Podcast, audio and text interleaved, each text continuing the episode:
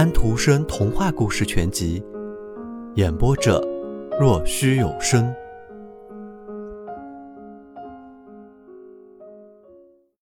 雪人说道：“冷，是很舒服的。说吧，讲吧，只是你别把链子弄得那么响，因为那声音搞得我身体里嘎喳喳的响呢。”滚，滚！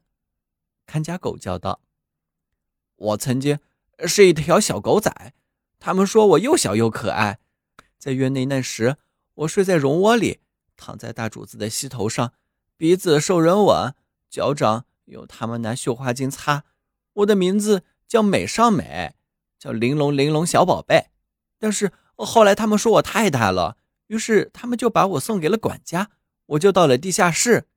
从你站在那里，你可以望进那地下室去，你可以看见。那里屋子的里面，我曾经做过那里的主人，因为和管家住在一起，我就是那里的主人。那儿当然不如上边那么漂亮，可是下边更舒服一些。我不像在上面那样挨孩子们揪，挨孩子们拽。我吃的和从前一样好，而且多得多。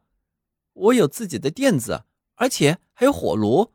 那东西在这个时节可算是世界上最美的东西了。我缩成一团，躲在他下面，完全看不见。啊，那个火炉，我至今还在梦见他呢。滚，滚！雪人问道：“火炉就那么好看？他像我吗？”他和你完全相反，漆黑的，有一个长脖子，带上一个黄铜大肚皮。他吃的是劈柴，所以。身子里的火便从嘴里冒出来，你须得站在他的旁边，靠得近近的，或者钻到他的底下去，那真是舒服极了。从你站的那里，你可以从窗子望到他那儿。雪人瞧了瞧，他果然看见一个擦得锃亮、有个大肚皮的东西，火光从他下级身子露出来。雪人产生了一种奇怪的感情，他有一种自己也说不清的感觉。他的身上产生了某种他不知道的东西，而这种东西却是所有的人，只要他不是雪人，都知道的。雪人说道：“你又是怎么离开他的呢？”他觉得那东西必定是个女性。为什么你会离开这样一个地方？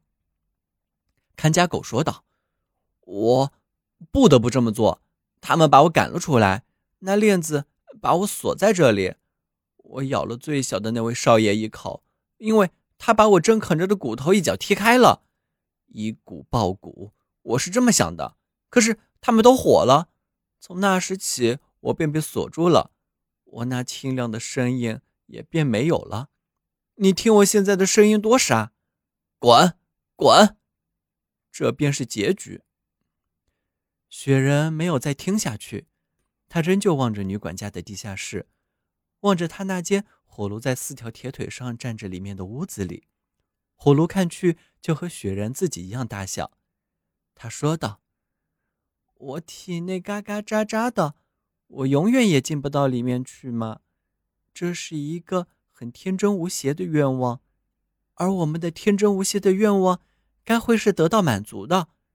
这是我的最大愿望，我唯一的愿望。”如果这个愿望不能得到满足，那也真是很不公平的了。我必定要进去，我一定要在他的身上偎一偎，哪怕我必须打破窗子。”看家狗说道。“但是永远也进不去的。要是你走进火炉，那你也完了。滚！”雪人说道。“我已经喝完了差不多了。”我要裂了，我觉得。雪人整天站着望着窗子里边，漆黑的夜里，屋子更加诱人。火炉里发出的光是如此的柔和，不像月亮，也不像太阳那样发光。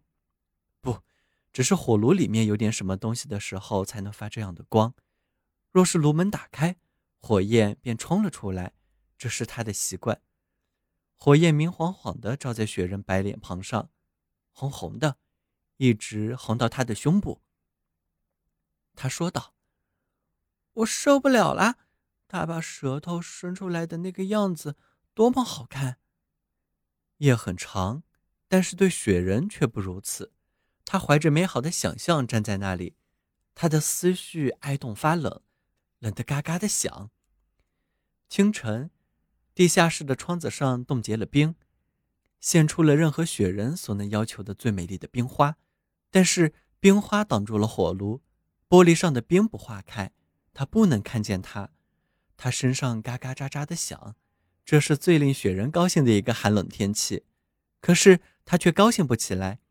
他本来能够，而且也应该感到很幸福，可是他不幸福，他患了对火炉的单相思病。看家狗说道：“这对雪人可是一种很糟糕的病，我曾经患过这种病，但是我已经挺过来了。滚，滚！现在天气要变化了，天气变了，开始解冻了，解冻的天气在持续。”雪人在萎缩，他没有说什么，也没有抱怨，这是最说明病情的征兆。一天早晨，他坍塌了，在他站过的地方朝上立着一根扫帚板一类的东西，孩子们便是围着这扫帚板堆起他来的。看家狗说道：“这下子我明白他的单相思病了。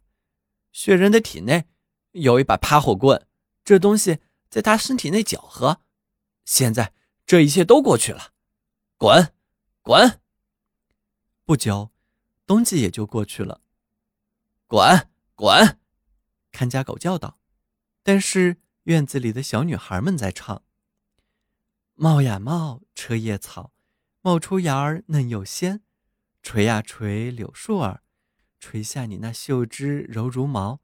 来呀来，唱呀唱，小杜鹃。”小百灵，唱出一个早春来。我跟你们唱，咕咕，叽叽，来呀来，亲爱的太阳，请常常来。接着，便再没有人想着雪人了。